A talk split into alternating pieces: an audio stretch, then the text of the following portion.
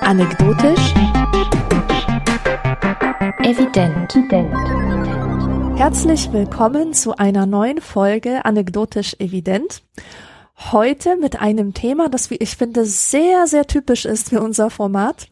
Und zwar das Thema Zweifel. Dieser Vorschlag kam von dir, Katrin. Magst du uns mal erzählen, was dich zu diesem Thema gereizt hat? Ich glaube, es war tatsächlich, dass eine E-Mail in meinen Posteingang flatterte, so eine typische Werbe-E-Mail von irgendeiner Agentur, die irgendwelche Bücher oder Zeitschriften oder sowas vertritt. Und da war das große Thema des philosophischen Journals Der Blaue Reiter, der übrigens dieses Jahr 25 Jahre alt geworden ist, die Kunst des Zweifelns, also sozusagen als Jubiläumsausgabe ist das der Titel. Der Blaue Reiter ähm, ist tatsächlich voll mit Philosophie. Ich habe den vorher gar nicht so richtig auf dem Schirm gehabt und habe mir dann diese Ausgabe auch gleich bestellt, weil ich dachte, boah, das ist genau mein Lebensthema. Also ich glaube, wenn es etwas gibt, und damit sind wir dann auch gleich beim Anekdotischen, das mich und mein, ähm, ich sag mal, psychologisches Grundgerüst sehr lange, sehr, sehr massiv gekennzeichnet hat, dann waren es Selbstzweifel und Selbstunsicherheit, die aber auch immer einhergingen mit einem grundsätzlichen Zweifeln, was ich so ja, über die Normalität, über das, was man so tut und man so für richtig hält und auch wie die Welt ist oder auch gegenüber Religion. Also so eine, man könnte sagen, ich bin einerseits ähm, so eine klassische Skeptikerin und andererseits eben auch wende ich das leider sehr stark auch hin und wieder auf mich an. Von daher trafen hier ein Zufall, nämlich dieses Huch. Es gibt eine Zeitschrift, die sich mit dem Thema befasst und ach, es ist das Thema meines Lebens. Ich muss unbedingt mit Alex darüber sprechen, irgendwie zusammen. Mhm. Ja, ich habe auch vor kurzem so ein längeres Interview geschaut mit der Svenja Flassböhler und der wurde die Frage gestellt, wie man eigentlich Philosophin wird. Und sie hat gesagt, es fängt eigentlich bei allen Leuten, die sie kennt, damit an, dass man unsicher in die Welt gestellt ist. Ja. Und bei manchen Menschen ist die Wahrscheinlichkeit dafür einfach größer als bei anderen Menschen. Zum Beispiel mit jedem, der im Kindesalter einen Kulturwechsel durchgemacht hat. Bei Menschen, die zum Beispiel verwaist sind, halb oder vollständig bei Leuten, wo aus irgendwelchen Gründen äh, sich herausgestellt hat, dass, dass ihr Leben jetzt ganz anders laufen muss, als es vorgesehen war. Und bei mir war das tatsächlich ähnlich. Und um nicht immer wieder die Geschichte von der Migration zu bemühen, kann ich sagen, dass es eigentlich schon viel, viel früher anfing. Und zwar die erste Erinnerung, die ich an das Zweifeln habe, ist, da war ich vier Jahre alt und wir sind nach Bulgarien geflogen in den Urlaub. Und ich habe mich gefragt, warum sind denn hier überall Esel? Warum gibt's sie nicht bei uns? Warum haben die Menschen dunkle Haut? Die Haut ist ja viel, viel dunkler und die Haare so schwarz. Sind das vielleicht andere Menschen als wir? Das hat mich schon so ein bisschen erschüttert weil das einfach so ganz anders ist als das, was ich kannte. Aber ich hätte gar nicht in dieses Flugzeug steigen müssen, um diese Erfahrung zu haben, denn ich erinnere mich noch, dass ich irgendwann mitbekommen habe, dass jemand aus unserer Familie nicht in die Kirche geht am Sonntag. Und das war ein riesiger Schock. Das war mhm. auch so, wie, das ist eine Option, das kann man machen. Wie ist das möglich, ja? Weil das einfach etwas so Selbstverständliches war und auch etwas, wo man mir immer allen Zweifeln rausprügeln wollte, wo man halt gesagt hat, nee, da, daran darfst du nicht zweifeln. Und ich war schon so ein Kind, das, das sehr viele Fragen stellt und sich fragt, warum man jetzt in diese langweilige Messe muss, warum man diese furchtbaren Lieder über sich ergehen lassen muss. Und dann hieß es immer, sei kein ungläubiger Thomas. daran zweifelt man nicht. Das macht man einfach. Und wenn du daran zweifelst, dann denk daran, wie sehr der Thomas doch dem Jesus äh, Schaden zugefügt hat, weil er an ihm gezweifelt hat. Was ich dann auch wieder ganz interessant finde, unsere Hörerschaft ist, glaube ich, nicht so bibelfest, deswegen erzähle ich ganz kurz diese Geschichte mhm. vom ungläubigen Thomas. Es ist so, Jesus wurde ja gekreuzigt und der Geschichte nach ist er nach drei Tagen wieder auferstanden von den Toten. Und er ist vielen Menschen begegnet und einige davon glaubten nicht daran, dass er wirklich auferstanden ist. Und dieser Thomas hat lediglich vom Hörensagen gehört, dass der Heiland wieder am Leben ist und hat es angezweifelt. Er hat gesagt, ich glaube das nicht. Aufgrund von meiner Erfahrung dass Menschen, die sterben, auch tot bleiben, zweifle ich das an. Und ähm, dann ist er dem Jesus begegnet und Jesus hat gesagt, ich bin es und wenn du mir nicht glaubst, dann lege doch deine Hand in meine Wunde, dass du siehst, dass das kein Abziehtattoo ist, was ich hier habe, sondern dass es eine echte Wunde ist. Daraufhin hat der Thomas seine Finger in die Wunde gelegt und hat festgestellt, der erzählt die Wahrheit. Das ist der. Das ist der wirklich. Und das ist eigentlich was total Positives. Der wurde ja von Jesus nicht mal gestraft dafür, sondern Jesus hat ihm selber das Angebot gemacht, komm, überprüf's doch, ja, es ist die mhm. Wahrheit. Und nicht umsonst wird ja auch der, der heilige Thomas als Heiliger verehrt. Und alles an dieser Geschichte finde ich persönlich sehr, sehr positiv. Wenn du Zweifel hast, versuch es irgendwie zu überprüfen. Ja, genau. Und du wirst eben nicht dafür bestraft. Und trotzdem hat es in der ganzen abendländischen, christlich geprägten äh, Geschichte so dieses, diesen Beigeschmack von, ähm, von Unrecht gegeben, wenn jemand gezweifelt hat, dass man das eigentlich gar nicht sollte, weil das gegen irgendwas ist. Also wer zweifelt, der, der macht sich schuldig, der, der will keine Gemeinschaft, der stellt seine eigenen egoistischen, rationalen Überlegungen über das Wohl aller. Also so, so ein ambivalentes Gefühl ist das, was, was mir äh, dazu vermittelt wurde in, in meiner Kindheit. Mhm. Hast lustig. du denn immer, Hast du denn das Gefühl gehabt, dass du zweifeln darfst oder, oder wurde dir auch irgendwann in, in deiner Biografie vermittelt, dass das eigentlich was Unerwünschtes ist? Nee, das tatsächlich eigentlich nicht.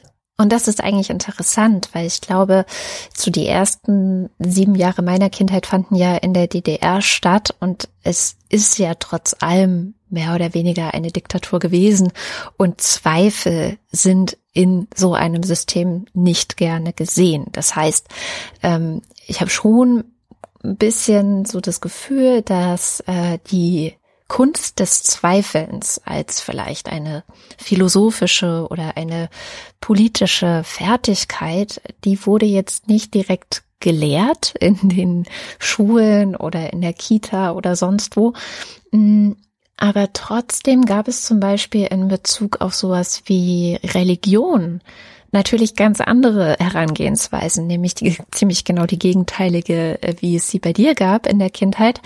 Eine meiner frühesten Erinnerungen an das ganze Thema Religion, das müsste auch wahrscheinlich im Alter von vier, fünf Jahren gewesen sein, ist eine Unterhaltung mit einem Kindergartenfreund. Ähm, wir laufen so die Straße in unserem kleinen Dorf entlang und quatschen über alles Mögliche und auf einmal fragt er so, glaubst du eigentlich an Gott? Und ich gucke ihn so an und überleg kurz und sag so, nö, du?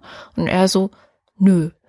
Und das Thema ist halt seit diesem Tag für mich geklärt. Also es, es gab eigentlich dann keine großen Veränderungen mehr seitdem in meinem Leben, dass ich irgendwie zum Glauben gefunden hätte oder an meinem Nichtglauben gezweifelt hätte oder sowas, sondern das war da einfach, ja, gegessen. Und das wurde natürlich auch innerhalb dieses Systems unterstützt. Das heißt, Interessanterweise hat man die, die an diesem System zweifeln, also an der DDR und an dieser gefakten Demokratie, die da stattgefunden hatte, die hat man ja tatsächlich eher bei den Christen gefunden und die haben dort ja eher Unterschlupf gefunden und haben ja, sich dort zusammengetan. Interessant. Ja, genau.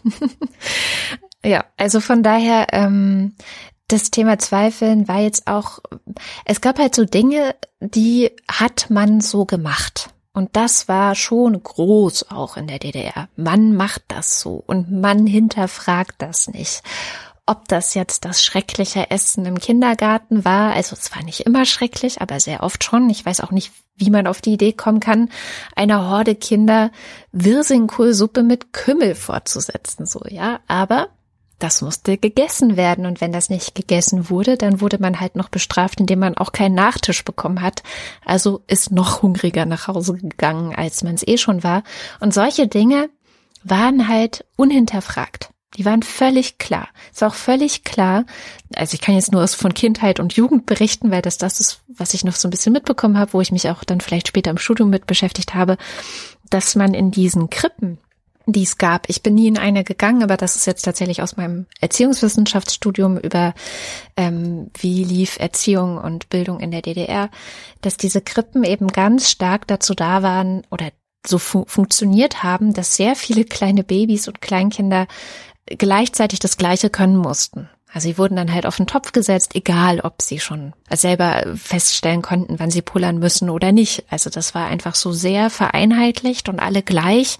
Und das setzt sich natürlich dann später auch fort, dass es eben die Pioniere gibt und die Jungpioniere.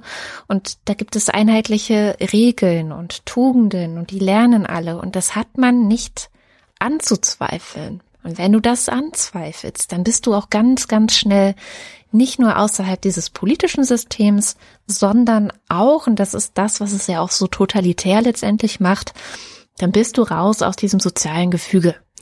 Das durchzieht einfach die gesamte Gesellschaft. Das ist an manchen Orten vielleicht ein bisschen freier gewesen. Würde ich jetzt behaupten tatsächlich, dass es in meiner Kindheit ein bisschen freier war.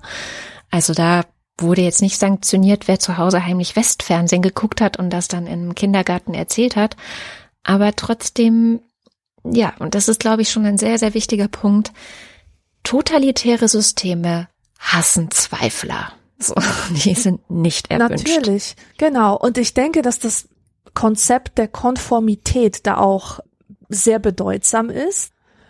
Und zwar denke ich, dass die meisten Menschen einfach aus entwicklungsgeschichtlichen Gründen ein großes Bedürfnis nach Konformität haben. Und ein Psychologe, der das schon ausgiebig erforscht hat, hat diese berühmten Experimente gemacht, bei denen Menschen in einer Gruppe zusammensitzend die Länge von Linien bestimmen mussten.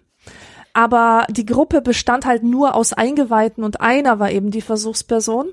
Ja. Und die Länge wurde halt systematisch falsch angegeben, um die Versuchsperson sozusagen zu verunsichern. Und der allergrößte Teil der Leute haben, obwohl sie ihr Urteil immer noch hatten, dass diese Linie kürzer bzw. länger ist, trotzdem angegeben, sie sei so, wie alle anderen es sagen. Ja. Also sie haben sozusagen ihren Zweifel unter den Teppich gekehrt, um konform zu sein mit der Gruppe weil es einfach ein Unbehagen erzeugt, wenn man abweicht von einem Konsens, von einer Gruppenmeinung. Und da kann man sich natürlich auch fragen, mein Gott, ey, das ist ja so eine Versuchssituation, die Leute siehst du nie mehr wieder. Und, und warum überhaupt? Und das ist, wir, wir leben ja nicht mehr in Zeiten, wo das lebensbedrohlich werden kann, wenn man anders denkt als der Rest. Aber wir kommen aus einer Zeit, vor ur, ur, ur, ur langen Zeiten war das ja tatsächlich so, dass ein Ausscheren, ein Nichtpassen, ein Bedrohen der Gruppennorm tatsächlich dazu führen konnte, dass du ausgeschlossen wurdest und alleine als nicht überlebensfähiges Individuum zum Sterben verdammt warst. Ja. Und ich denke, da kommt es letztendlich her, dass wir so viel Wert legen auf, auf Konformität und ich meine, es gibt ja einem auch äh, Sicherheit so eine emotionale Sicherheit, wenn man weiß, es gibt hier keinen Zweifel. Zweifel ist etwas, was einen immer instabil macht. Ja. Und das ist dann eben die Frage, wie gut kann man das aushalten? Wie gut kann man damit umgehen? Und ich würde auch behaupten, dass es da Persönlichkeitsunterschiede gibt, dass es Menschen gibt, die damit eigentlich ganz gut können, sind die, die eine große Offenheit haben, die, die das einfach aushalten und die damit arbeiten und die das sogar als Antrieb nutzen. Und dann wiederum gibt es Leute, die sich immer auf die sichere Bank zurückziehen und die jeden Zweifel ausmerzen und die sich dann auch in Konformität und auch Autorität stürzen oder in autoritäre Systeme. Ich finde, das sieht man gerade wieder ganz stark, aber da kommen wir vielleicht später noch zu, diese ganze ähm, Verschwörungstheorie-Geschichte. Dieses Experiment von Asch, ich glaube, er heißt Asch, ich weiß gar nicht. Jedenfalls dieses Experiment von ihm, da bin ich vor ein paar Jahren schon mal drüber gestolpert, als ich mich auch damit befasst habe, warum es im Internet und in sozialen Medien manchmal so Dynamiken gibt. Also dieses Gefühl von, alle rennen gerade in die gleiche Richtung und empören sich zum Beispiel über irgendjemanden oder irgendetwas. Und bei genauerem Hinschauen fällt einem aber vielleicht auf, es gibt gar keine Beweise für das, worüber sie sich gerade empören. Also da gab es in den vergangenen Jahren immer mal wieder so ein paar Geschichten, die zum Beispiel die jüngste, die tatsächlich dann auch Aufklärung gefunden hat, war die rund um diesen Fall von Julian Assange. Und Julian Assange, kurz Zusammenfassung, wurde in Schweden vorgeworfen, er hätte eine Frau vergewaltigt, also zumindest wäre da nicht konsensueller Sex passiert. Und das hat dazu geführt, dass vor einigen Jahren, also als diese Behauptung aufkam und dann ähm, am Ende eines Jahres ist ja immer dieser Kongress des äh, Chaos Computer Clubs und da sollte er per Skype aus der ecuadorianischen Botschaft in Großbritannien zugeschaltet werden. Es gab einen riesigen Shitstorm. Und in diesem Shitstorm haben sich bitte alle zu beteiligen, die sich irgendwie feministisch nennen. Das heißt, es wurde dann halt wirklich gesagt, so wer hier nicht mitrennt, kann ja nicht feministisch sein. Und das war genau dieses Konformitätsding, ähm, was so ein bisschen verstärkt durch einen sehr großen Hype, der dann in diesem Moment auch stattgefunden hat. Also die äh, Gemüter waren erregt und so weiter. Und äh, jeder und jede, die es gewagt hat, zu zweifeln und zu sagen, hey, Moment mal, wir haben keine Beweise, es gibt kein Urteil durch ein Gericht.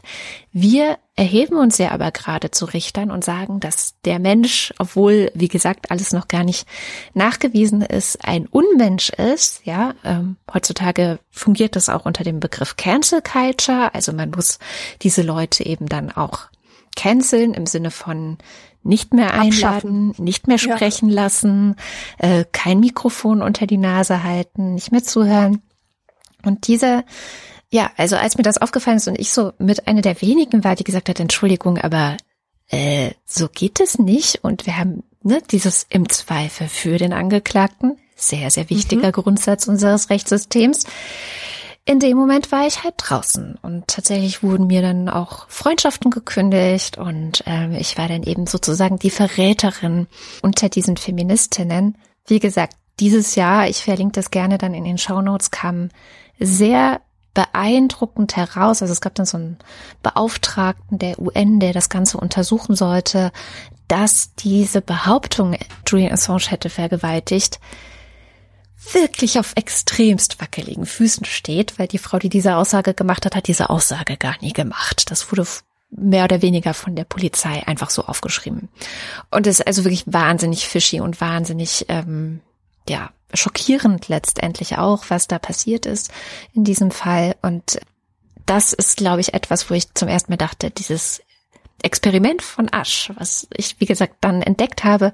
Und es sind ja letztendlich nur Linien. Also man soll Aussagen über bestimmte Linien treffen, wie du schon erklärt hast. Und als ich die Linien gesehen habe, also ich empfehle es auch jedem, sich das in der Wikipedia mal anzuschauen, das Bild von den Linien, wenn man die sieht und dann dazu liest, dass wirklich also nur ein Viertel der Leute, die Aussagen über diese Linien treffen sollten, einfach das gesagt haben, was sie gesehen haben, nämlich die sind so und so und nicht das gesagt haben, was alle um sie herum gesagt haben, ja, dann äh, fällt man so ein bisschen vom Glauben ab, ehrlich gesagt. Ja. ja, ja, ja.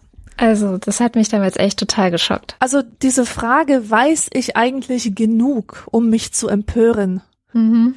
Die habe ich mir auch immer schon gestellt, mir selber, und war immer sehr, sehr, sehr verwundert darüber, warum andere sich diese Frage nicht so stellen und sich immer in jede verdammte Diskussion oder in dieses unsägliche Wort Debatte werfen, um mit irgendwelchen halbgaren Meinungen um sich zu werfen. Und dieses, dieses Meinung haben, das, das habe ich auch nie verstanden, weil ich da so einen radikalen Zweifel habe an mir selbst und an dem, was ich weiß und an dem, was ich empfinde, weil der Mensch doch ständig umgeben ist von Informationsverzerrungen, von Wahrnehmungsfehlern, von logischen Fehlschlüssen, auf die er immer wieder reinfällt. Also be bestimmte Denkfehler macht man einfach immer wieder, selbst wenn man über sie Bescheid weiß, macht man sie. Und es dauert so verdammt lange, um, um sein Denken zu befreien von all diesen möglichen Störungen, dass die Debatte eigentlich schon längst vorbei ist, bis man sich eine wirkliche Meinung gebildet hat, die es auch wert wäre, vorgetragen zu werden, meiner Meinung nach. Also ich bin da ganz bei DK, äh, wo ich von, von DK ähm, gelesen habe, was, äh, wie, wie der gedacht hat und was so seine Hauptaussagen waren, dachte ich, ja, das ist, ähm, das ist mein Mann. also der hat, der hat praktisch gesagt, man muss alles bezweifeln, selbst wenn ich hier sitze und mir was denke woher weiß ich denn, dass es nicht ein Traum ist, den ich habe? Mhm. Und woher weiß ich denn, dass nicht gerade ein Dämon all diese Dinge in mich hinein projiziert? Das heißt, das Einzige, dessen ich mir sicher sein kann, ist, dass es eine Instanz gibt, die gerade diesen Wust an Gedanken denkt, die ich denke. Das heißt, ich kann mir immer sicher sein, dass ich existiere. In irgendeiner Form als Träumender, als Denkender, als von einem Dämon Besessener. Aber sonst ist alles zu hinterfragen und du hast einfach immer diesen Wust an Informationen an Versatzstücken, an dem, was du empfinden kannst oder wahrnehmen kannst oder wissen kannst. Und das ist so, als hättest du halt so ein, so ein Fass voller Äpfel. Und die Äpfel, manche sind gut und manche sind schlecht. Manche haben einen Wurm drin und du musst das mal aussortieren. Welcher Apfel ist denn jetzt schlecht und muss raus? Welcher hat nur einen kleinen Schaden? Welchen lassen wir noch drin? Und, und allein schon dieses Aussortieren, dieses Unsinn von Sinn zu unterscheiden, das ist nicht so, dass du das auf einen Blick machen könntest, sondern mhm. das ist wirklich eine, eine große Sortierungsarbeit. Und ich, ich weiß ja nicht, äh, aber mir war das immer, ich, ich muss mich so sehr in ein Thema hineinbeißen und so viel Energie darauf verschwenden, also was heißt verschwenden, einsetzen, mhm. um, um herauszufinden, was denn wahr sein könnte, dass bis ich damit fertig bin, diese Energie, die man für Empörung braucht, total verpufft ist. Das stimmt. Das ist tatsächlich sehr wahr. Und das, äh, das ist dann nicht nur verpufft, sondern das war dann eine, eine These, die ich aufgestellt habe, ähm, dass du hast so eine Hype-Erfahrung. Also so ein Thema kocht richtig steil hoch und hinterher kocht es aber auch genauso krass und steil wieder runter. Und es gibt so aus der Biologie bei Nervenzellen ein ähnliches Phänomen. Also wenn Nervenzellen so angeregt werden, dass sie wirklich feuern, also dass es wirklich eine ähm, Veränderung gibt, dann schießt es halt wirklich richtig krass hoch und hinterher gibt es sowas, das nennt sich äh, Refraktärzeit. Das heißt, es geht dann ins Minus sozusagen vom Erregungsniveau her und es geht unterhalb dessen, was vor der, der Erregung ähm, war und man kann dann auch eine ganze Weile lang nicht diese Nervenzelle wieder erregen. Also, und ich glaube, so ähnlich funktionieren Hypes auch. Also ich habe oft das Gefühl, oh. dass wir so ganz oft so, ja, einen wahnsinnigen Hype erleben. Also ein Thema ist überall äh, in Social Media und dann vielleicht greifen es die traditionellen Medien auf und dann wird es vielleicht sogar noch in der Tagesschau diskutiert und alle regen sich auf und alle haben eine Meinung. Und dann gibt es aber so eine Ermüdung. Und niemand will eigentlich mehr so richtig darüber reden oder sich weiter mit diesem Thema auseinandersetzen. Was man aber müsste, um äh, eine gewisse Nachhaltigkeit auch in einer Gesellschaft zu erreichen. Und das ist was, was mir so ein bisschen Sorge gemacht hat oder auch immer noch macht, dass wir in einer Empörungsgesellschaft sind, die sich immer wieder in so Erregungszustände hochjazzt ähm, und dann vielleicht mal kurz ein Thema ganz, ganz stark nach vorne bringt, aber was oft fehlt, ist der lange Atem, genau wie du sagtest, dass man sich nochmal weiter damit auseinandersetzt, verschiedene Aspekte da, davon diskutiert und dann nach hinten raus vielleicht nachhaltiger etwas erstens besser weiß und dann vielleicht auch tatsächlich ein politisches Handeln daraus werden lassen kann. Und das fehlt mir ganz oft, dass ich denke so, ha, ja, was bleibt ja. denn jetzt davon, von dieser Sau, die wir da durchs Dorf getrieben haben? Ja, genau. Also wir haben hier einerseits diese Konformitätseffekte. Es ist ein Hype in der Stadt. Alle müssen sich anschließen und mhm. die schaukeln sich dann halt gegenseitig auf und, und stacheln sich an. Und es macht ja auch Spaß, sich so zu empören, weil Total. das schafft ja auch Gemeinschaft natürlich. Ja, wenn du dich so Leute, die lästern oder die haben einen gemeinsamen Feind. Mein Gott, wie wächst man da doch zusammen, ja? Aber das hat natürlich Gefahren, weil ergriffen von, von so starken Emotionen kannst du einfach auch wahnsinnig viel kaputt machen. Mhm. Und es gibt einen Vorwurf, der Zweiflern immer wieder gemacht wird. Und das ist, dass sie Dinge ausbremsen würden. Ja. Die, würden, die wären ein Hindernis für die Erreichung von Zielen und die würden alles nur schlecht machen, sie wären destruktiv und die würden nur im Weg stehen und die Stimmung vermiesen und so weiter. Und was diese Leute, die diesen Vorwurf sehr schnell machen, was die nicht verstehen, ist, dass diese Bremskraft gleichzeitig macht, dass das Auto sicher fährt. Du brauchst diese Bremse, die muss eingebaut sein, die ist essentiell wichtig, um zu einem guten Ergebnis zu kommen. Mit was für einem Beispiel kann man das noch? Also zum Beispiel, es gibt einen Konflikt, ja, und der wird jetzt heiß diskutiert und äh, danach sind halt alle völlig ausgelaugt und können nicht mehr und äh, die, die Sache und niemand will sich mehr mit diesem Thema befassen. Das ist ja auch sowas. Mhm. Das sind Probleme, die eigentlich einen langen Prozess benötigen und auch einen langen Pr Prozess von relativer Begeisterung, dass die Leute auch dranbleiben. Aber in den ersten Monaten oder Wochen wird halt die ganze Energie auf irrationale Emotionen verschwendet und dann bleibt davon nichts mehr übrig. So ist das ja. leider. Ja, es gibt da gerade, äh, du bist ja nicht mehr auf Twitter und viele unserer Hörerinnen und Hörer wahrscheinlich auch nicht und das ist auch völlig in Ordnung. Aber es gibt gerade einen sehr aktuellen Fall, der ich habe gedacht, das gibt's doch gar nicht, dass direkt zu unserer Sendung so ein Ding äh, auf Twitter passiert. Ach. Hashtag Twitter Jesus. Also lustiges Hashtag auch. Und ich möchte nur einfach, ich schlag mich da auf keine Seite, aber es ist ein richtiger Grabenkampf entflammt auf Twitter um einen Mann, der nach eigenen Angaben äh, irgendwie Softwareentwickler ist, eine kleine Firma hat, die aber nicht im Handelsregister angemeldet ist, aber macht ja nichts, kann man ja trotzdem haben. Ähm, und der sammelt auf Twitter gerade Spenden für Leute. Da sagt er so, hey, wenn ihr Probleme habt, meldet euch bei mir, ich sammle für euch Spenden und dann ähm, kriegt ihr das Geld oder so. Und ich überbrückt das. Und es gibt da halt leider keine Beweise dafür, dass diese Spenden auch wirklich bei diesen Leuten, für die er die angeblich sammelt, ankommen. Was andere Leute dazu gebracht hat zu sagen, hm, vielleicht ist das einfach nur der nächste große Schwindler hier. Er wäre ja nicht der Erste, ne? also es gab ja schon so ein paar Fälle von Leuten, die sich selbst inszeniert haben, die irgendwie ihre narzisstische Persönlichkeitsstörung oder sonstige Sachen ausgelebt haben, indem sie ein ganz, ganz tolles Bild von sich selbst in Blogs, Twitter, äh, Facebook, was weiß ich, irgendwelchen Foren gezeichnet haben, die Helden geworden sind, berühmt geworden sind, vielleicht sogar einen Preis bekommen haben.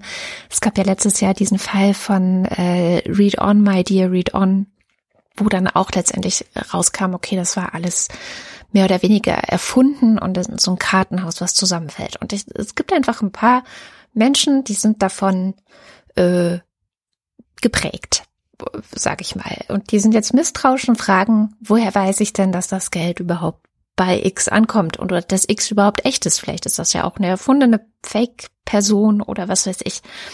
Und genau wie du gerade sagtest, werden die Zweifler gerade aus gebuht und wie könnt ihr es wagen? Hier tut jemand was Gutes und ihr, ihr habt nichts Besseres zu tun, als ihn mit eurer Hetze und eurem Hass zu überziehen. So, so funktioniert dann die Argumentation. Und ähm, die Argumentation von dem Typen, der das macht, ist, na ja, also das Ganze basiert ja auf Vertrauen. So, also mhm. ich kann, ich habe keine Lust oder keine Zeit oder keine Möglichkeit, hier jedem Beweise zu liefern. Ihr müsst mir halt vertrauen oder lasst es. Ich zwinge euch ja nicht dazu. Also ihr könnt ja, ihr müsst mir ja kein Geld geben, so. Aber alle, die es tun, die vertrauen mir und das ist die Basis, auf der das alles hier läuft. Und das ist wunderschön, weil es an so vielen Stellen zeigt, wie Zweifel und Vertrauen so Antagonisten auch sind und mm. wie das auch für jeden anders funktioniert. Also so je nachdem, wie du geprägt bist, vielleicht bist du jetzt eher auf der Seite, dass du sagst, ey, da ist jemand, der will einfach was Gutes tun und Leuten helfen und da bin ich jetzt mal unbürokratisch und unkompliziert, weil ich will auch was Gutes tun und Leuten helfen. Ich habe das Geld gerade, ich spende jetzt mal und äh, vertraue, dass damit schon Gutes geschehen wird. Oder hast du in der Vergangenheit die Erfahrung gemacht, hä, 2005 war schon mal sowas mit so einer Bloggerin, die uns alle verarscht hat und wir haben alle Geld überwiesen und gespendet und dann ist sie damit abgehauen oder irgendwie sowas. Mhm. Ich vertraue gar niemandem mehr. Ich frage und zweifle und finde das den gesunden Menschenverstand. Wohingegen natürlich die Vertrauensseite auch sagt, aber Vertrauen ist doch auch, also der gesunde Menschenverstand, da gehört ja auch Vertrauen dazu. So. Und so von außen betrachtet ist es total witzig, weil natürlich haben beide recht. Also man kann nicht immer alles anzweifeln. Da gibt es diesen schönen Philosophen äh, aus der griechischen ähm, Geschichte, äh, ich habe gerade seinen Namen vergessen, aber der hat im Grunde das Zweifeln zu seiner einzigen Philosophie gemacht, was aber letztendlich dazu führt, dass man komplett lebensunfähig wird. Exakt. Aber allen zu vertrauen oder jedem zu vertrauen, ist halt vielleicht auch nicht so gesund. Also da, das ist so dieses schwierige Ding, die Balance zu finden, ja, zwischen Zweifeln, gesunden Zweifeln. Und da ab wann sind sie eigentlich nicht mehr gesund und ähm, Vertrauen, gesunden Vertrauen, das aber auch natürlich in die Hose gehen kann.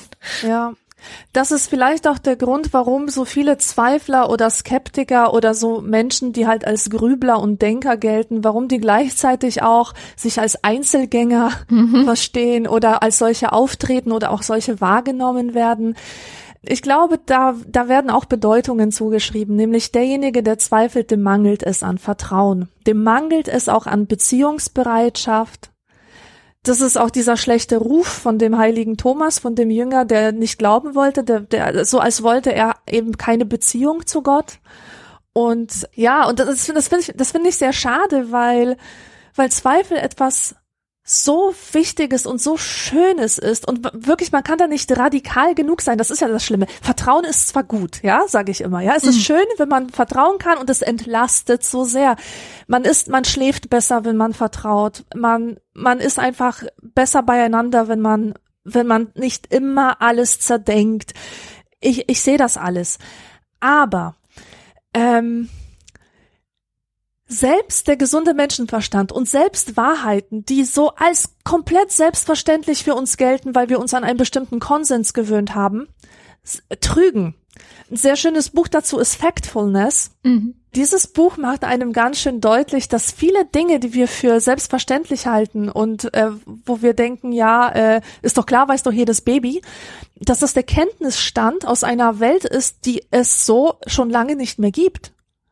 Wie viele Leute zum Beispiel glauben noch, dass es die Länder der dritten Welt so gibt wie, wie in den 80ern, so dass da Hungersnöte herrschen und so weiter? Das denken noch ganz viele Leute. Mhm. Oder es, es gibt noch auch noch andere Überzeugungen, wie zum Beispiel, dass dass gute Noten super wichtig sind, um im Leben voranzukommen, um Erfolg zu haben, oder dass, ähm, weiß nicht, dass, dass Künstler immer arm sind immer arme Schlucker, ja, die sich irgendwie, ob, obwohl es heutzutage in den Social Media sehr viele finanziell sehr erfolgreiche Leute gibt, die, die mit ihrer Kunst und mit Kultur Geld verdienen. Und das ist ein bisschen so, ich erinnere mich immer mit, mit Grausen und Amüsement an die vielen Fragen, die ich meiner Familie gestellt habe. Ich habe manchmal so Fragen gehabt, so Wissensfragen, und meine Mutter hat dann immer in unserer stalinistischen Enzyklopädie nachgeschaut. Also wir hatten so, eine, so ein riesen Lexikon halt stehen, das war von 1960 oder so. Und da hat sie dann immer die äh, Sachen nachgeschlagen, nach denen ich sie gefragt habe. Und das ist cool. Ja, wir haben uns immer wahnsinnig darüber amüsiert, weil ähm, das war halt so das Buch des Wissens. Weißt du, da steht alles drin, was wahr ist. Genau. Aber man hat sehr, sehr schnell gemerkt, dass das nicht so ist. Vieles war da total verzerrt oder oder Länder wurden beschrieben mit Grenzen, die schon lange nicht mehr existieren und so. Aber trotzdem, das war auch das Wissen, auf das man sich immer gestützt hat. Mhm. Und wir alle, auch heute noch, auch im Zeitalter des Internets, fahren oft durch die Welt mit einer Brille, die man uns damals als Kinder noch aufgesetzt hat. Und da gibt es so bestimmte Grundannahmen, die, die man schon äh, lange nicht mehr so benutzt oder also doch tut man ja eben doch, das ist ja das Problem, sondern wo wo halt die die Wissenschaftler sagen, nee, das das hat sich schon als überholt herausgestellt und wir wissen es einfach nicht. Deswegen ist glaube ich Zweifel eine der wichtigsten Fähigkeiten, die man heutzutage haben kann und und auch den Kindern beibringen kann, mhm. zu zweifeln und zwar alles grundsätzlich anzuzweifeln, alles aus der Distanz zu betrachten und letzten Endes ist es genau das, was uns von Maschinen unterscheidet, von künstlicher Intelligenz unterscheidet. Denn was all diese Dinge, äh, also künstliche Intelligenz kann ja sehr viel von dem, was wir Menschen können tatsächlich, ja. Aber zweifeln kann sie nicht, denn alles, was mit Computern zu tun hat, äh, beruht ja auf eins und null auf schwarz und weiß. Da gibt's einfach keine Grauzone, da gibt's kein bisschen oder übergangsmäßig oder ein bisschen überwiegend oder weniger oder so. Das, das gibt's einfach nicht. Es gibt entweder ja oder nein. Und dem Zweifel kommt die Bedeutung zu, das zu verhindern, dass wir in so einer eindeutigen, von Maschinen kontrollierten Welt leben, die, die immer eindeutig ist die keinen Deutungsspielraum kennt, die diese wunderbare Ambiguität nicht kennt, die, die auch den Genuss von Kunst und Musik ausmacht. Ja, absolut. Ich glaube auch so, dieses gerüttelt Maß an Zweifeln für sich selbst zu finden. Und da haben sich ja schon seit 4000 Jahren, heißt es in einem äh, Artikel, den ich beim Spiegel gelesen habe, seit 4000 Jahren ist das sozusagen das Hauptsteckenpferd der Philosophie. zu gucken, wie viel Zweifel ist denn jetzt so richtig? Und äh, der Philosoph, den ich vorhin meinte, ist mir jetzt auch sein Name wieder eingefallen, Pyrrhon heißt der, äh, der so krass gezweifelt hat, dass er, wie gesagt, eigentlich schon nicht mehr lebensfähig war, weil er gesagt hat, so ja, also eigentlich ist alles nicht wirklich wahr. Also es gibt keine echte Wahrheit und deswegen muss ich jetzt auch quasi fast aufhören zu reden, weil er dann nicht mehr geredet hat und sich zurückgezogen hat. Also wie du schon sagtest, diese, dieses Einzelgängertun war die logische Konsequenz daraus. Andere Philosophen haben dann halt in unterschiedlichen, ja, wie nennt man das, Portionen den Zweifel zu ihrer Philosophie hinzugefügt. Ich glaube, das bekannteste Beispiel ist Kant der es ja geschafft hat, der Begründer der Aufklärung, mehr oder weniger zumindest äh, steht er heute immer noch so da zu sein, indem er diese Zweifel in Form von, ja, also der Mensch ist eigentlich selbst schuld an seiner Unmündigkeit, ja, also er muss eigentlich viel mehr fragen und viel mehr äh, die Dinge, ja, hinterfragen auch und um sich selbst eben aufzuklären. Und gleichzeitig hat er es ja geschafft, den Zweifel und die Skepsis zu instrumentalisieren, um zu rechtfertigen, dass es Religion auf jeden Fall geben muss und dass es Gott auf jeden Fall gibt. Also so ein bisschen der, ah. der Wolf im skeptischen Schafspelz. Ja, also er hat es ja nicht so konsequent zu Ende betrieben, sondern das Christentum ist, ist mehr oder weniger unangegriffen geblieben, zumindest was Kant angeht, worüber sich dann, glaube ich, Nietzsche später auch sehr lustig gemacht hat, der, wenn ich das richtig sehe, also ich habe nicht alles von Nietzsche gelesen, aber schon ziemlich viel, also es ist immer so, alle zwei Jahre greife ich mal zum Nietzsche und lese ein bisschen weiter, weil ich finde ihn auch wahnsinnig anstrengend, so als Philosophen. Aber ich glaube, bei ihm ist es so ein Lebensthema, dass er immer wieder neu versucht hat, seine Beziehung zum Zweifel, seine, ja, und dass das eben trotzdem eine gesunde Beziehung bleibt und sein Leben nicht völlig kaputt macht, immer wieder neu zu finden und mhm. zu hinterfragen, ist das noch sinnvoll, also dann ja auch wieder Selbstzweifel, ist es noch sinnvoll, so weit zu zweifeln, ab wo sollte vielleicht eine, ja, eine gewisse ähm, Fröhlichkeit trotzdem möglich sein, ja, also diese fröhliche Wissenschaft, die er da ja auch teilweise aufgeschrieben hat. Und bei ihm fand ich eigentlich ganz schön, dass er zu dem Schluss gekommen ist, dass wenn man immer nur zweifelt und also wirklich alles anzweifelt, ähm, zum Beispiel eben auch Wissenschaft und die Ergebnisse von Wissenschaft, dass man dann in so eine, mh, mm, ja, wie nannte er das, ähm, Verzweiflung ist das Wort. Also ja, ich wollte es gerade sagen. Genau. Das ist zum ersten Mal äh, mit der Beschäftigung mit dem Thema ist mir das aufgefallen, dass diese sprachliche Verwandtschaft zwischen Zweifel Zweifeln und Verzweiflung gibt. Genau. Also das ist sozusagen das übertriebene Zweifeln führt dann auch recht schnell in die Verzweiflung. Und er plädiert für einen Skeptizismus der Experimente. Also, ja. dass man einfach fragen soll, stimmt es eigentlich? Ist das so? Hm, probieren wir es doch mal aus. Und dann mit Experimenten versuchen soll, sich der Wahrheit ein Stück weit anzunähern. Also ein ganz ja. wissenschaftlicher Ansatz. Ja. Ja. Dazu, also ich nehme das jetzt mal als Übergang zu einem äh, Unterthema des Zweifels, und zwar der Selbstzweifel, mhm. weil da funktioniert es nämlich ähnlich. Ich bin auch ein von Selbstzweifeln zerfressener Mensch und mir ist noch niemand begegnet, der das in diesem Grad, bei dem das so stark ausgeprägt ist wie bei mir. Ist tatsächlich so. Und interessanterweise wirke ich angeblich nicht so auf andere Leute. Die mhm. nehmen mich als super selbstsicher wahr. Aber die wissen einfach nicht, wie es in mir drin aussieht. Und ähm, ich weiß wiederum nicht, wie es in anderen aussieht und das hat mich auf die richtige Spur geführt. Hier ein Beispiel. Ich habe lange Zeit gedacht, ich bin nicht gut genug. Meine Sachen sind nicht gut genug. Ich mache immer Fehler. Es gelingt mir nie, etwas perfekt zu machen. Äh, ich übersehe was. Das ist so eine riesige Angst, mit der ich mich immer rumschlage, dass ich irgendwas übersehe. Irgendwas übersehen habe, was essentiell wichtig aber ist zum Verständnis des Problems oder dass ich etwas übersehen habe, was die, meine ganze Theorie auf den Kopf stellt und sie nichtig macht. Und so total übertrieben immer ähm, alles anzweifeln, was ich mache und vor allem auch an der Qualität zweifeln und daran zweifeln, dass ich gut genug bin, um mitzumachen oder um irgendwo angenommen zu werden oder um äh, beruflichen Erfolg zu haben und so weiter. Und ich habe zum Beispiel lange Zeit gedacht, dass ich nicht gut genug bin, um ansprechende oder entsprechende Honorare für meine Arbeit zu verlangen. Ich dachte immer, ich müsste Dumpingpreise anbieten, damit man mich überhaupt nimmt. Zum Beispiel, ja. Und äh, dann, dann bin ich leider nicht aus, aus eigenem Verdienst, aber durch glückliche Zufälle in die Situation geraten, dass ich meine Annahme darüber, wie die Konkurrenz am Markte aussieht, überprüfen konnte, indem mir einzelne Menschen einen Einblick gewährt haben in das, was wirklich ist. So habe ich zum Beispiel mir Bewerbungsmappen anschauen dürfen von anderen und habe festgestellt, dass ich keine Minderwertigkeitskomplexe mehr haben muss.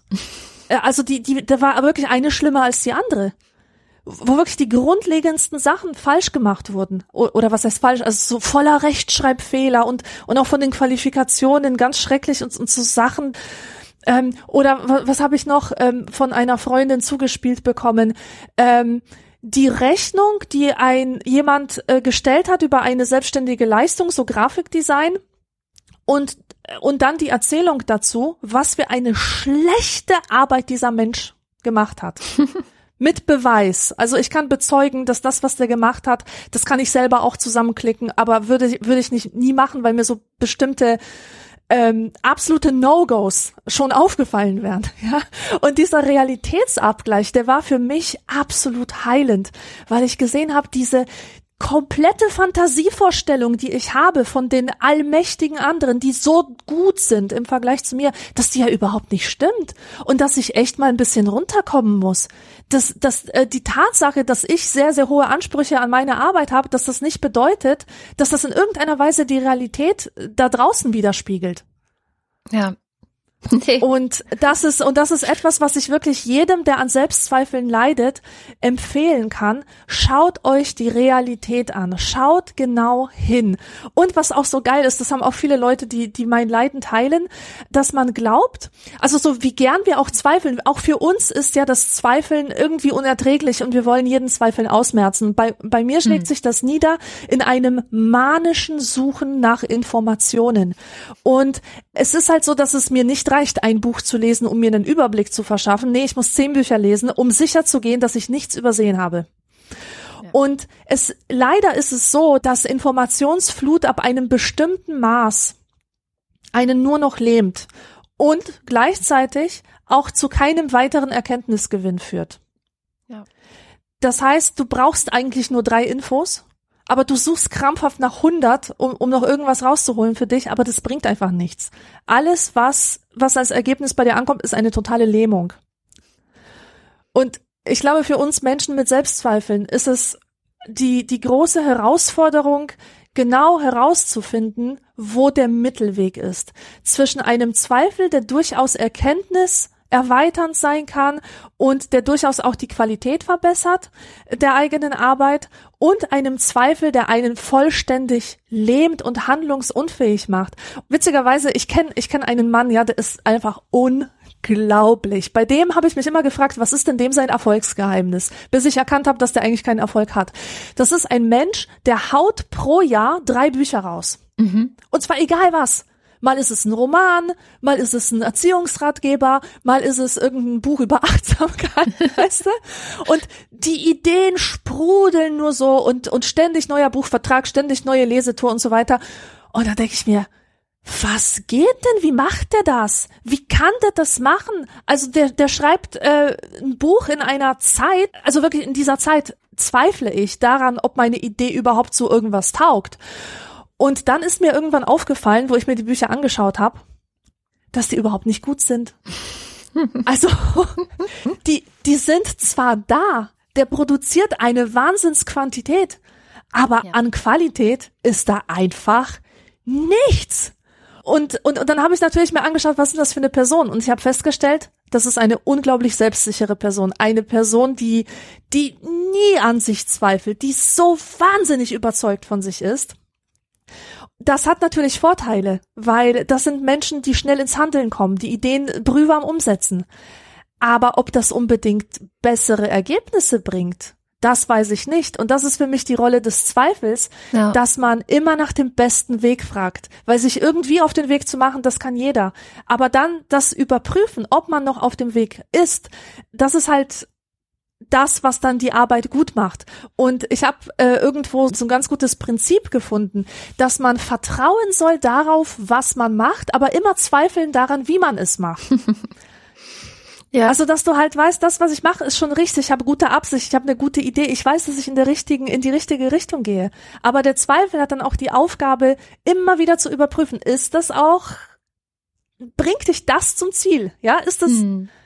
Ist es das? Und, und ich finde auch, dass der Zweifel in diesem Sinne einen auch sehr flexibel macht.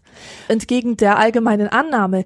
Denn wenn du davon ausgehst, dass du zweifeln wirst und dass es an jedem Punkt zu einem Umdenken kommen muss, dann bist du viel bereiter, einen neuen Weg einzuschlagen, Absolut. weil du den alten als falsch erkannt hast. Und so Leute, und das ist, das hat schon viele Unternehmen wirklich das Leben gekostet, äh, wenn sie zu erfolgreich waren und wenn sie dachten, sie könnten mit der Tour, die sie da halt fahren, immer so weitermachen. Immer aber die Zeit hat sich halt gedreht. Ja. Genau, die Zeit hat sich gedreht, es hat sich alles verändert. Sie haben zu sehr auf ihren Erfolg gebaut und dass ihr Weg der richtige ist. Und was passierte? Sie wurden überholt und die gibt es heute nicht mehr.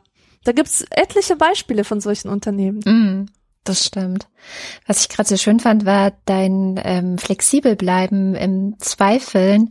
Das erinnerte mich sofort an ein Zitat von Lars Fischer, der äh, wahrscheinlich auf vielen oder vielen, die hier zuhören, schon bekannt ist als Fischblog. Der ist so ein Wissenschaftler, hat auch so einen Science-Blog.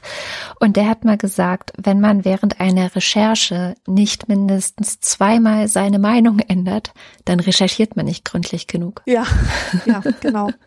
Und das finde ich, das ist für mich seitdem so, dass ich denke, ja, genau. So ging es mir ja letztendlich auch mit meinem Buch zu ähm, Beate Use, wo ich auch sehr dran verzweifelt bin, im wahrsten Sinne des Wortes, weil je länger ich gesucht habe und je mehr ich auch sozusagen diese Person und die Geschichte, die man bisher so über sie erzählt hat, in Frage gestellt habe, desto mehr wurde das Ganze zu einem Fass ohne Boden. Also ich hätte da auch ruhig noch fünf Jahre dran recherchieren und schreiben können und noch mit viel mehr Leuten reden und noch mit viel, ähm, noch viel weiter in dieses Archiv absteigen und noch viel mehr Quellen lesen und so weiter. Jetzt hatte ich aber eigentlich nur, ich glaube, ein Dreivierteljahr Zeit oder so. Ich habe am Ende ein Jahr gebraucht was immer noch viel zu wenig natürlich ist. Und da sind mir auch wahnsinnige Zweifel gekommen, ob es nicht vielleicht sogar besser wäre, das Buch gar nicht zu schreiben, als es schlecht zu schreiben, um es mal mit mhm. Christian Lindner zu sagen. So lieber gar nicht schreiben, als es schlecht zu schreiben. Und da ist es tatsächlich genau dieser Pragmatismus, von dem du gerade sprachst. Also wie kann ich denn den Weg finden, um das so zu machen? Also welches ist der Weg, den ich gehe? Nicht mache ich das Richtige? Ist es okay, dass ich das mache? Darf ich das überhaupt? Ja, übrigens ähm, sehr schöner Podcast-Titel Darf sie das? Also, mhm. Feministischer Podcast, der äh, von Nicole Schundorfer gemacht wird, wo sie einfach sehr viel auch so ungefilterte Emotionen rauslässt und so. Und das ist natürlich. Also, also geht es so in die Richtung, darf man sich nicht unter den Achseln rasieren? Nee, gar ist nicht so sehr, sondern sie, also sie ist wahnsinnig kritisch, sehr politisch kritisch und sehr ähm, auch wütend oft und schimpft auch oft und lässt das halt so raus. Ach so. Ah, und das bezieht sich sozusagen auf ihre Art und auf Weise, wie sie es macht. Okay. Genau, also darf sie das? Darf eine Frau einfach so ungefiltert rummotzen? Ja, zum Beispiel. Ich muss ganz ehrlich sagen, meine Art ist es nicht. Jeder, der mich kennt, weiß es auch. Aber ich finde es gut, dass es das gibt und dass es einfach mal hingestellt wird als so, hey, Leute, Männer machen das permanent und bei Frauen muss man immer gleich fragen, ja. dürfen die so unfreundlich sein? Müssen die nicht immer nett und brav sein? Und genauso war das mit meinem Beate Use Buch, dass ich mich wirklich gefragt habe, darf ich das so machen? Und dann lange, lange daran verzweifelt bin, den Weg zu finden, mit dem ich mir selber das erlauben kann. Nämlich, wie es in der Wissenschaft ja übrigens auch total üblich ist, also wenn man wissenschaftliche äh, Sachen schreibt, dass man sich beschränkt und dass man aber auch genau erklärt, worauf beschränke ich mich und warum beschränke ich mich. Ja. So, und indem man das erklärt und transparent macht und dann auch die Grenzen der eigenen Arbeit klar und deutlich sagt und nicht so tut, als sei man allwissend. So, ich weiß jetzt nicht alles über Beate Use, ich kann aber das und das und das zeigen, was ich gelernt habe. So. Und das kann gerne von anderen Leuten auch weiter fortgeführt werden, die vielleicht an der Stelle mit tatsächlich einem wissenschaftlichen Auftrag vielleicht im Bereich der äh, Geschichtswissenschaft oder so, da gerne, gerne weitermachen können. Aber bis hierhin bin ich jetzt erstmal gekommen und ich habe viele Dinge rausgefunden, die so hinreichend neu und anders sind als das, was es bisher gab, dass ich mir tatsächlich jetzt die Erlaubnis gebe zu sagen, okay, das muss jetzt in die Öffentlichkeit. So. Aber es war irre schwierig und auch, also ich werde ja auch sehr gerne, glaubt mir übrigens auch immer keiner. Also ich glaube nicht, dass irgendjemand denkt, dass ich mit wahnsinnig vielen Selbstzweifel durch die Gegend laufe, sondern die Frage, die mir am häufigsten gestellt wird, ist eher, wie schaffst du das alles nur? Und ich denke so, was? Ich schaff doch gar nichts. so. Ja, weil, weil du, weil du halt deine Innenperspektive hast mhm. und die anderen nur das Außen sehen. Ja, die sehen nur die Ergebnisse und da bin ich auch genau. ganz froh drum, dass das so ist. Ja. Aber eine Sache, die ich noch ergänzen wollte zu diesen, zu diesen Selbstzweifeln, weil bei vielen Menschen kommt es zu Selbstzweifeln auch wegen ihrer Erziehung oder wegen irgendwelcher mhm. schmerzhafter Erfahrungen, die sie in der Kindheit gemacht haben, dass Menschen an ihnen gezweifelt haben, dass Menschen ihnen nichts zugetraut haben, also die Erwachsenen. Und ich glaube, man kann sich da auch im Nachhinein so ein bisschen heilen, wenn man Erkenntnisse darüber gewinnt, was dahinter steckt zwischen diesem Anzweifeln, Fähigkeiten anzweifeln. Ich habe die Erfahrung oder die Beobachtung gemacht, dass viele Menschen an mir gezweifelt haben oder daran, dass ich irgendwas erreichen kann, weil sie einfach nicht ausreichendes Wissen selber hatten mhm. und nicht, weil sie wirklich ein Defizit bei mir gesehen hätten. Ich kann mich zum Beispiel erinnern an ein Gespräch mit einem Erwachsenen, da habe ich gesagt, ich würde so gerne Regisseurin werden. Damals war ich zwölf oder so. Da hat derjenige gesagt, ja, ist bestimmt ein spannender Beruf. Aber ich weiß nicht, ob du das machen kannst. Da muss man sehr viel über Geschichte wissen, wirklich sehr viel über Geschichte. Ja. Person hatte einfach diese Vorstellung, dass ein Regisseur halt Sp Steven Spielberg verfilmt irgendwas über den Zweiten Weltkrieg, weißt du, und klar, der macht seine Recherche und so und ich muss das halt auch können. Alles, was bei mir als Kind angekommen ist. Du bist nicht geeignet dazu denn du hast kein geschichtliches Wissen. Und weißt du, dass, dass Leute, die die historische Recherche machen, dass die das meistens studiert haben, dass sie gelernt haben, wie das geht und auch sehr viele Jahre Übung darin haben. Sowas hast du einfach als Kind nicht auf dem Schirm. Mm. Dir sagt einfach jemand, nee, das kannst du nicht, du stellst fest, ja, stimmt, kann ich nicht. und, und schon, und schon kannst du es nicht. Oder Leute, die dir sagen, du bist unmusikalisch. Warum? Weil sie dich nie mit einem Instrument gesehen haben. Ja, toll. Bevor du nicht eine Gitarre in die Hand nimmst und, und dich vertraut machst mit den sechs Seiten, wie sie funktionieren, bist du unmusikalisch, denn du machst keine Musik. Aber fang erstmal damit an und ruckzuck kannst du's. Hm. Und diese, diese Bedeutung des, des Übens, das wird wirklich oft unterschätzt und ähm, man ist da auch sehr oft gemein zu sich selber, wenn man Sachen nicht auf Anhieb hinbekommt und, und, und, und beschimpft sich selber als untalentiert und keine Ahnung. Und das ist wirklich gar nicht nötig. Und weißt du, ich habe das auch vor allem bei Leuten gesehen, die besonders begabt sind eigentlich. Also es gibt ja so, ich, ich gehöre auf keinen Fall dazu zu diesen Schwämmen, diese, die setzen sich einfach in Unterricht und alles, was da reinkommt, ähm, bleibt im Gehirn. Die, die schreiben dann eine Eins nach der anderen. Äh, sie müssen einfach nicht lernen. Sie, sie checken es einfach sofort auf Anhieb. Und wenn diese Leute dann mit einem Thema konfrontiert werden, das sie aber nicht verstehen, wo es dann doch Arbeit braucht, dann geben sie sofort auf. Oh, sie ja. denken dann, ich kann es nicht und fühlen sich inkompetent, weil sie nie gelernt haben zu üben oder dass dieses Üben einfach auch eine Sache ist, die die Kompetenzen vermittelt. Den meisten Menschen. Story of my Biologiestudium. das habe ich mir schon gedacht, dass ich dich damit ein bisschen anspreche. Ja, oh man, Zweifel. Was auch noch ein schönes Buch zum Thema ist, ist von Harald Welzer, den wir ja auch schon öfters mal hier in der Sendung hatten, also zumindest auf ihn referiert haben, das Buch Selbstdenken. Das mhm. ist ein Buch, ein bisschen älter schon, ist definitiv entstanden vor der gesamten Fridays for Future Bewegung und hat so ein bisschen fast vorweggenommen, was Fridays for Future machen werden oder könnten oder sollten, was eigentlich jeder Mensch tun sollte, nämlich Zweifel an dem bisherigen System haben, das darin besteht, ähm, Also sagt er auch klipp und klar, wir haben halt hier Kapitalismus, so. Und während es da früher vielleicht auch mal so eventuelle Alternativen gab, bis 1989, 1990 dann diese Alternativen zusammengebrochen sind, ist er jetzt halt sehr unangefochten. Und deswegen zweifelt auch keiner an ihm, beziehungsweise diejenigen, die am Kapitalismus zweifeln, sind ganz schnell wie in diesem Experiment von Asch die Außenseiter und werden kritisch beäugt oder als Spinner diffamiert oder so. Sein äh, sehr schönes Beispiel das ich auch so ein bisschen live miterlebt habe, äh, sind die Grünen. Also die Partei Die Grünen, die ja von 1998 bis 2005 war das doch, oder? Weiß ich jetzt gar nicht mehr. Jedenfalls waren die ja mit an der Regierung einige Zeit.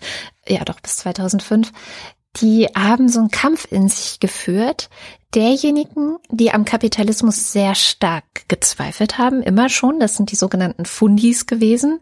Heute würde man wahrscheinlich zu diesem Flügel die Linke sagen, ähm, also die Linken bei den Grünen, nicht die Partei Die Linke. Und die anderen die Realos, die sogenannten Realos, weil die sich ja viel, viel mehr um die Realität und den Pragmatismus in der Politik und so gekümmert haben. Und ähm, dieser Kampf wurde genauso geführt, also dass sozusagen die Zweifel am Kapitalismus als etwas Verrücktes oder ja. nicht so ganz, äh, das kann man ja gar nicht beweisen und so. Also äh, im Grunde wurden die ausgemerzt, indem man gesagt hat, nee, nee, guck mal, die Welt funktioniert so und so und wenn wir das und das nicht machen, dann ähm, dann werden wir scheitern. Ja, dann werden wir als Partei scheitern, dann wird man uns nicht mehr wählen. Also Realos haben sich in meiner Wahrnehmung auch ganz oft dadurch gekennzeichnet, dass sie sehr große Angst davor hatten, dass die Bildzeitung wieder schreibt, die Grünen fordern fünf Mark pro Liter Benzin. Was also wirklich für alle Grünen das absolute Trauma ist, ja, weil sie dadurch die Wahl verloren haben ziemlich hart verloren hat. Also es war für sie also wirklich schrecklich. Seitdem bemühen oder haben sich die Realos immer sehr bemüht, dass sie eben nicht so kapitalismuskritisch rüberkommen, sondern das Spielchen mitspielen und damit als seriös gelten. Und das nimmt Harald Welzer schön auseinander und sagt halt so, nee, man sollte den Kapitalismus, so wie er gerade ist, nicht einfach so hinnehmen. Man sollte fragen, hm, ist dieser Überkonsum, den wir machen, also letztendlich der Raubbau an allen Ressourcen, den wir hier haben, was in sowas wie diesem Earth Overshoot Day zum Beispiel kulminiert. Also gibt ja jedes, jedes Jahr so einen Tag, an dem hat die Menschheit die Ressourcen verbraucht, die sie verbrauchen kann in einem ganzen Jahr, wenn sie nicht wirklich Raubbau begehen möchte. Also wenn sie nicht sich ihre eigenen Lebensgrundlagen letztendlich berauben möchte, zumindest auf lange Sicht.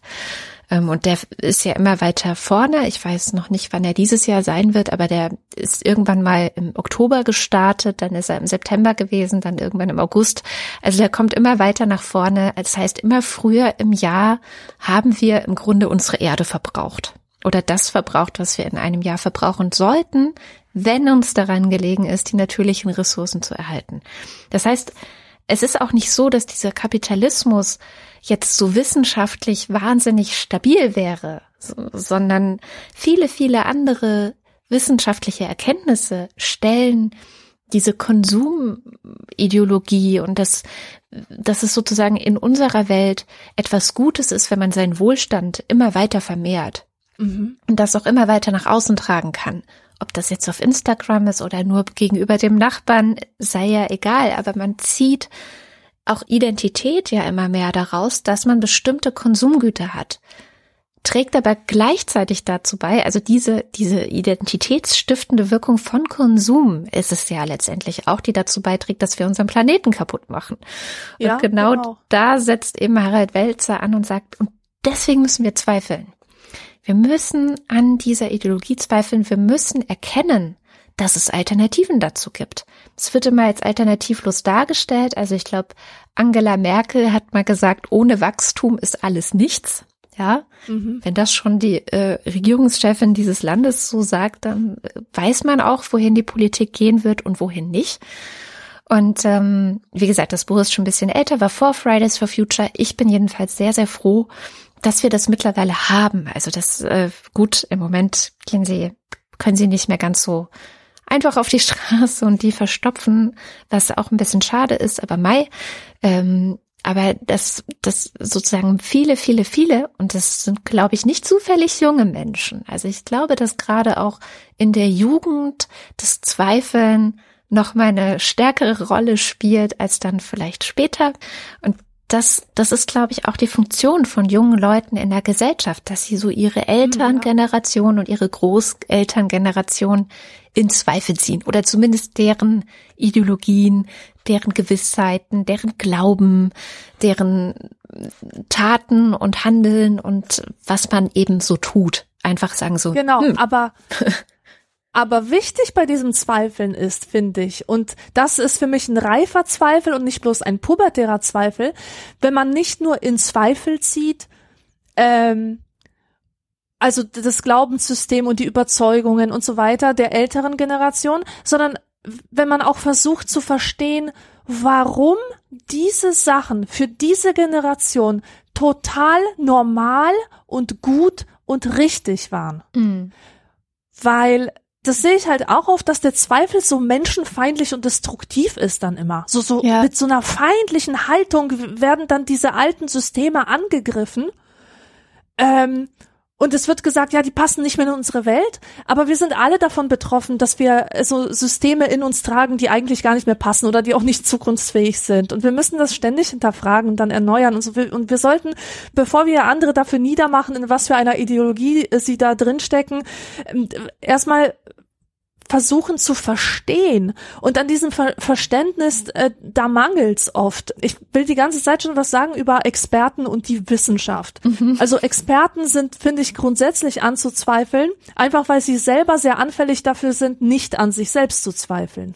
Die haben, sobald sie diese, dieses Selbstbild haben als Experte, führen sie sich auch entsprechend auf und sie müssen ja auch überzeugen vor allem wenn sie äh, kommerzielle Redner sind oder so, da kommt es einfach nicht gut an, wenn sie Zweifel äußern.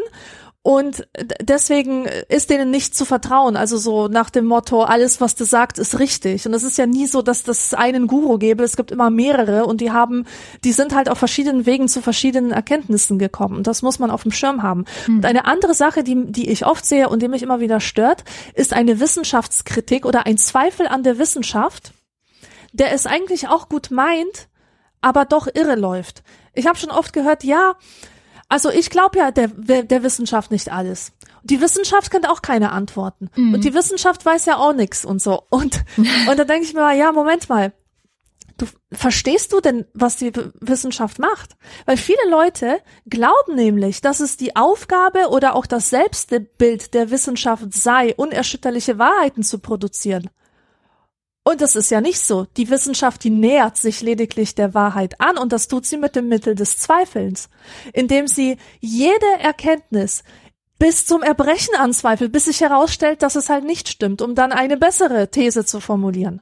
Und dieses Funktionieren, das grundlegende Funktionieren der Wissenschaft, das verstehen manche Leute nicht und deswegen hm. zweifeln sie die Wissenschaft an, aber aus anderen Gründen.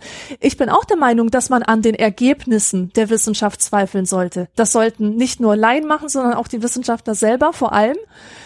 Aber woran man nicht zweifeln sollte oder man wo ich finde, man mehr einfach Vertrauen entgegenbringen sollte, ist, dass die Methode der Wissenschaft tatsächlich die beste ist, die wir haben. Auf jeden Fall. Es ist auch so, ich denke ganz oft, oh Mann, hätte doch einfach jedes Kind in diesem Land, gerne auch in der ganzen Welt, wenigstens kurz mal, ganz, ganz kurz, Einblicke bekommen in das ganze Thema Wissenschaftstheorie. Weil das war für mich persönlich total mindblowing. Ich hatte das aber erst in meinem, in meinem, Studium der äh, Soziologie äh, oder Sozialwissenschaften, wo Soziologie dazugehört. Und ich habe ja vorher Biologie studiert, ein naturwissenschaftliches Fach, wo sehr viel auch mit sowas wie Fehler und äh, äh Prüfgenauigkeit und diese ganzen Sachen, die man halt ähm, physikalisch und mit Naturgesetzen konform oder chemisch oder sonst wie beachtet, die lernt man da also, dass der Ausgang eines Experiments auch überprüft werden muss und was ist eigentlich ein valides Ergebnis und was nicht und was sind Fehler und was sind Genauigkeiten und so weiter. Das hat man da schon. Aber was man nicht hat, ist Karl Popper. Ist ähm, wie funktioniert denn dieses ganze Überprüfen und aneinander zweifeln und gemeinsam weiterentwickeln eigentlich in den Geisteswissenschaften? Und das habe ich erst dann bekommen. Und Karl Popper war für mich mind-blowing. Ich habe echt gedacht, mm. wow, wie cool, wie geil. Warum habe ich das nicht vorher gelernt? Warum ist es nicht äh, sozusagen im Werkzeugkasten eines jeden Erwachsenen vorhanden?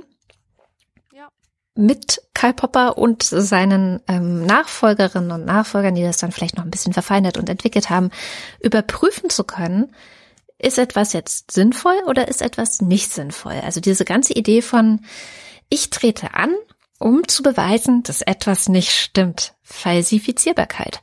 Ich habe also erstmal grundsätzlich Zweifel und überprüfe es mit den Mitteln, die ich habe und wiederhole vielleicht ein Experiment oder was weiß ich und entwickle dadurch aber die gesamte Wissenschaft weiter.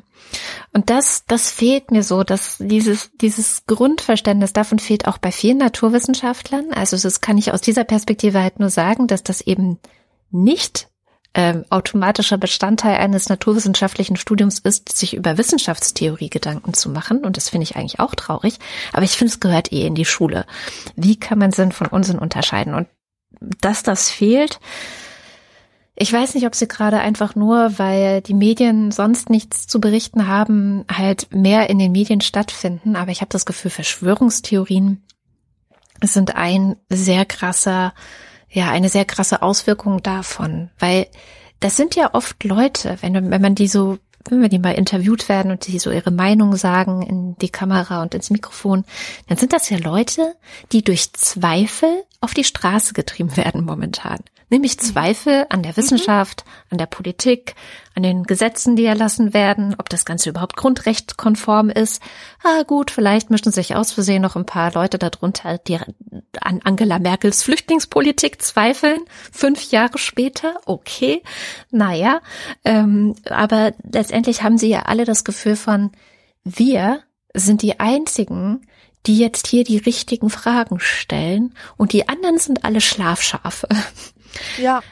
Ich glaube wirklich, dass es daran liegt, dass sie nicht gelernt haben, wie Wissenschaftstheorie funktioniert, wie man Dinge genau. tatsächlich hinterfragt und nicht nur vermeintlich an so einer komischen Oberfläche kratzend, ohne tatsächlich Dinge zu verstehen. Ja. Tja, Kai Popper.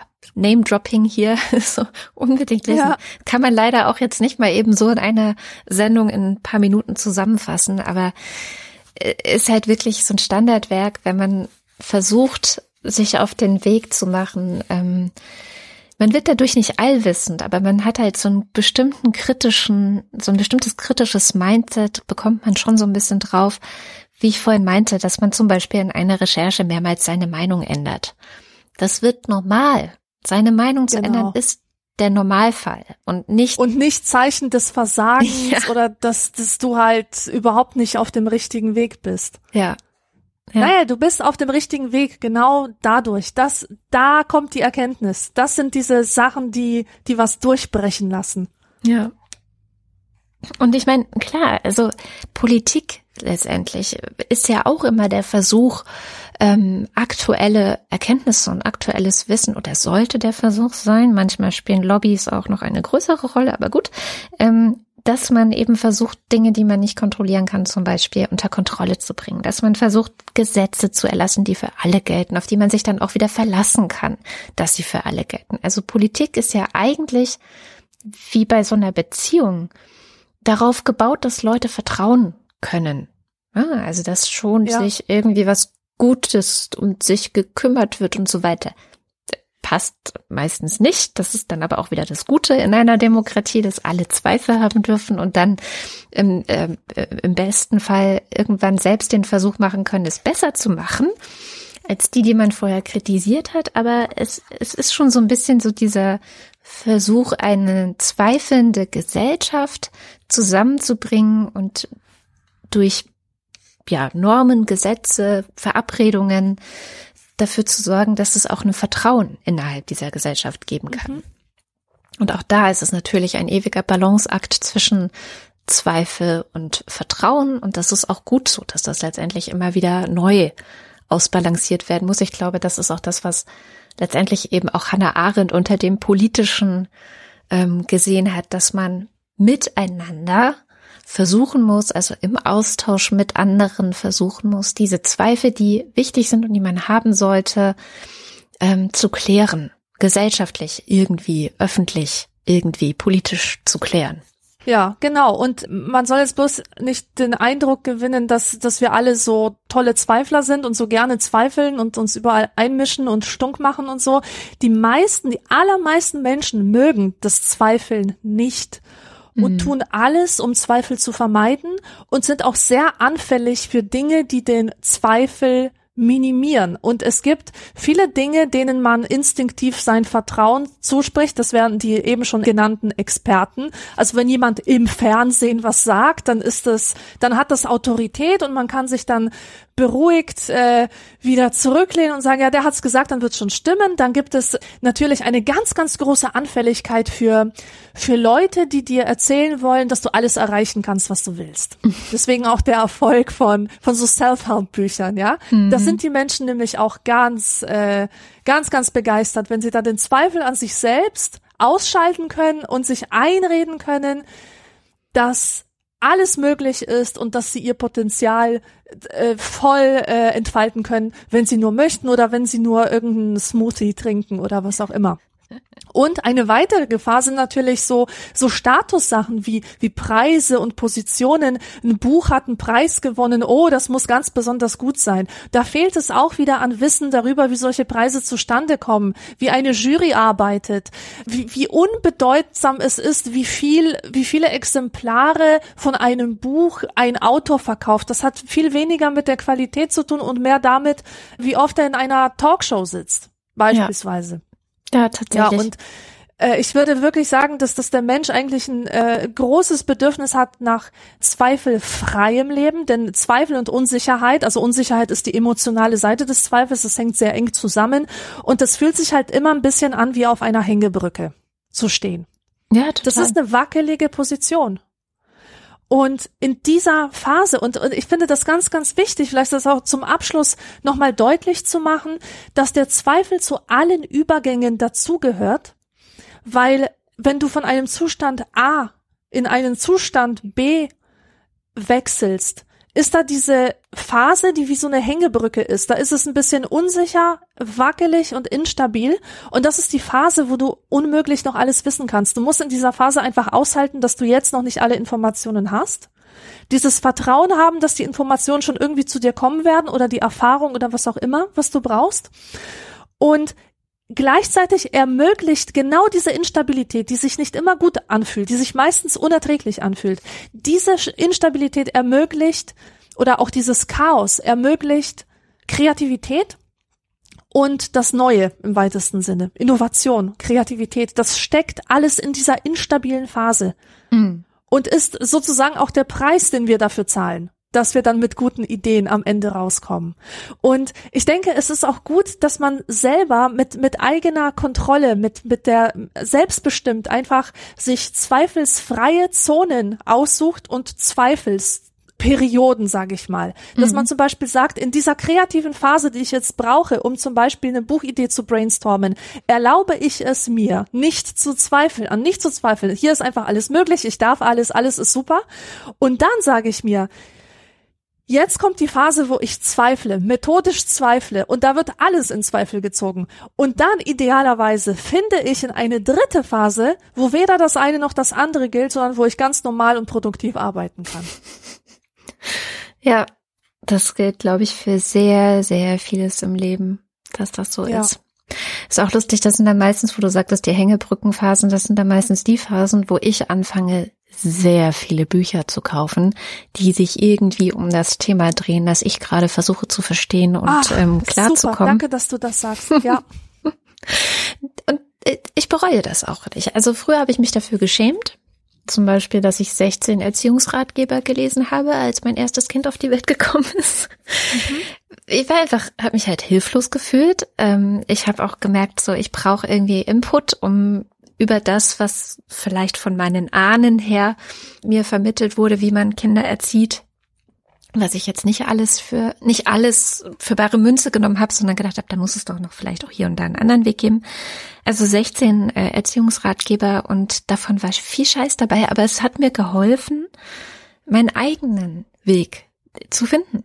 Also klar, war es irgendwann völliger Wahnsinn, weil die sich auch die ganze Zeit widersprechen. Also der eine behauptet dies, der andere behauptet das und ähm, alle sagen, das ist der beste Weg. Und am besten ist es, glaube ich, wenn man versucht herauszufinden, was halt funktioniert, oft in vielen Bereichen im Leben. Was funktioniert auch für mich und wie, genau. wie ist denn der tatsächliche Anwendungsfall? Also letztendlich dann wieder Nietzsches kleine Experimente, die dann auch im Alltag gemacht werden können. Person A erzählt, das und das funktioniert auf jeden Fall. Und Person B sagt, nein, nein, nein, das funktioniert nicht, du musst das und das machen. Und dann machst du halt ein Experiment und guckst, was funktioniert für dich. Ja. Genau, total, total wichtig. Und ich find's super, dass du das erwähnst, dass du ganz viele Ratgeber liest in diesen instabilen Phasen, weil ich bin davon auch massiv betroffen. Und im Grunde ist es wieder so ein klassischer Fall von, ich halte den Zweifel nicht aus. Mhm. Ich muss es jetzt wissen. Ich muss den geringsten Zweifel ausmerzen. Das gleiche machen auch Unternehmen, die sehr viel Geld für irgendwelche Berater bezahlen, oh ja. die es nicht unbedingt besser wissen als die Unternehmen selber, aber ihre eigentliche Funktion ist, den Unternehmen die Verantwortung zu nehmen oder den Zweifel zu nehmen, sie von diesem Zweifel zu befreien. Ja. Da wird einfach der Zweifel delegiert auf den Berater und, und schon sieht alles viel besser aus. Ja, oder es und ist auch ganz oft so, wie wenn man jetzt zum Beispiel eine Entscheidung hat und man zweifelt, welche ist die richtige. Und dann gibt es ja diesen Trick, dass man sagt, wirf eine Münze. Und dann ja. wirft man eine Münze und sagt, Kopf ist das und Zahl ist das. Und hinterher fällt irgendwas und dann merkst du, was richtig ist. Also ja, genau. Und aber das betont auch die eigene Erfahrung, weil du spürst ja. das in deinem Körper spürst du, war das jetzt das, was du wirklich wolltest? Oder, ja, genau. oder bist du äh, auf irgendwas reingefallen? Und ich finde das so geil, das merke ich jedes Mal, so touristische Ratschläge, das ist eigentlich das Dümmste, was es gibt. Und da bin ich auch schon ganz oft drauf reingefallen. Mhm. Da erzählt dir irgendjemand was, wo er schon gewesen ist und äh, sagt, das musst du gesehen haben, da musst du hin, da musst du hin, aber mach auf keinen Fall diese Tour und geh auf keinen Fall dahin. Und das kannst du dir sparen. und ich finde das so geil, weißt du, wenn, wenn ich diese Ratschläge befolgt hätte in Irland. Mm. Ich hatte so viele wundervolle Orte gar nicht erst kennengelernt. An wie vielen Orten ich da schon war, wo im Internet steht, ja, da gibt's nichts zu sehen, da muss man nicht hin, das gehört jetzt nicht zu den Highlights und so. Aber das können die Leute nicht wissen. Die wissen erstens nicht, was meine Präferenzen sind, was für ein Mensch ich bin, was hm. die Dinge sind, die ich schätze. Mag ich Party oder mag ich Natur? Das wissen die nicht. Die wissen nicht, in welcher Konstellation ich unterwegs bin. Vielleicht habe ich jemanden dabei, der sehr ruhebedürftig ist, mit dem man nicht den ganzen Tag Halligalli machen kann. Das ist so unglaublich viel, was im, letzten Endes auf die eigene Erfahrung, auf die eigene Beurteilung zurückfällt, ja. dass man auf sowas nichts geben kann. Ja. Naja, der Zweifel. Ich weiß nicht, hast du noch irgendwas Wichtiges auf dem Zettel zum Thema? Ich habe nichts mehr. Nein. Hab ich habe jetzt, auch. Geredet. Ich habe mich auch komplett leer geredet. Den Rest packen wir in den Nachschlag. Ich habe einen Vorschlag zum Nachschlag. Und zwar, ja. ich habe gesehen, dass wir in den letzten Wochen und Monaten nicht mehr so viele neue Steady-Unterstützer, UnterstützerInnen überzeugen konnten, uns da Geld reinzuwerfen, damit sie den Nachschlag bekommen. Ja. Also es ist anscheinend kein so großer Anreiz, dass äh, Leute sagen, aha, ich schließe das jetzt ab und dann bekomme ich den Nachschlag. Genau. Ja. Wollen wir den Nachschlag nicht einfach auch allen zugänglich machen und im Rahmen dessen dafür trommeln und sagen, ey Leute, ihr kriegt den jetzt alle, ist wurscht. Ähm, das ist nämlich auch manchmal kompliziert, weil es gibt auch welche, die überweisen ein bisschen was auf unser Konto, was für sie leichter ist oder sie denken so, ah, dann bleibt mehr bei uns hängen. Und ich denke aber dann ganz oft, ja, jetzt kriegt ihr ja dann gar nicht den Nachschlag, obwohl ihr das Geld gibt. Und ich weiß auch ehrlich gesagt keine Möglichkeit, Exakt. das jetzt so für euch zu machen, dass ihr ihn trotzdem kriegt und so. Ja. Ist technisch ein bisschen kompliziert. Und vielleicht würden ja auch noch mehr Leute sagen, okay, ich beweise es gerne aufs Konto. Bei Steady melde ich mich nicht an, aber ich überweise gerne was aufs Konto. Und dann bleibt ja tatsächlich auch mehr bei uns hängen. Ich finde es auch gut. Ich finde es super. Und die Leute, die, die uns unterstützen finanziell, die würden das auch machen, wenn sie, wenn es keinen Nachschlag gäbe. Das glaube ich auch, ja. Genau. Dann, dann sind wir da einer Meinung, weil ich glaube, das ist tatsächlich ja. ganz gut. Lass uns das doch so machen, oder? Ja. Cool. Machen wir. Cool. Dann, ja, vielen, vielen Dank, dass ihr bis hierhin zugehört habt. Wir freuen uns natürlich über eure Kommentare. Was sind eure Erfahrungen, Zweifeln und Vertrauen? Wie regelt ihr das im privaten, im beruflichen, in politischen, wo auch immer? Äh, was sind eure Methoden? Und woran habt ihr Zweifel? Tja, bis zum nächsten Mal. Tschüss.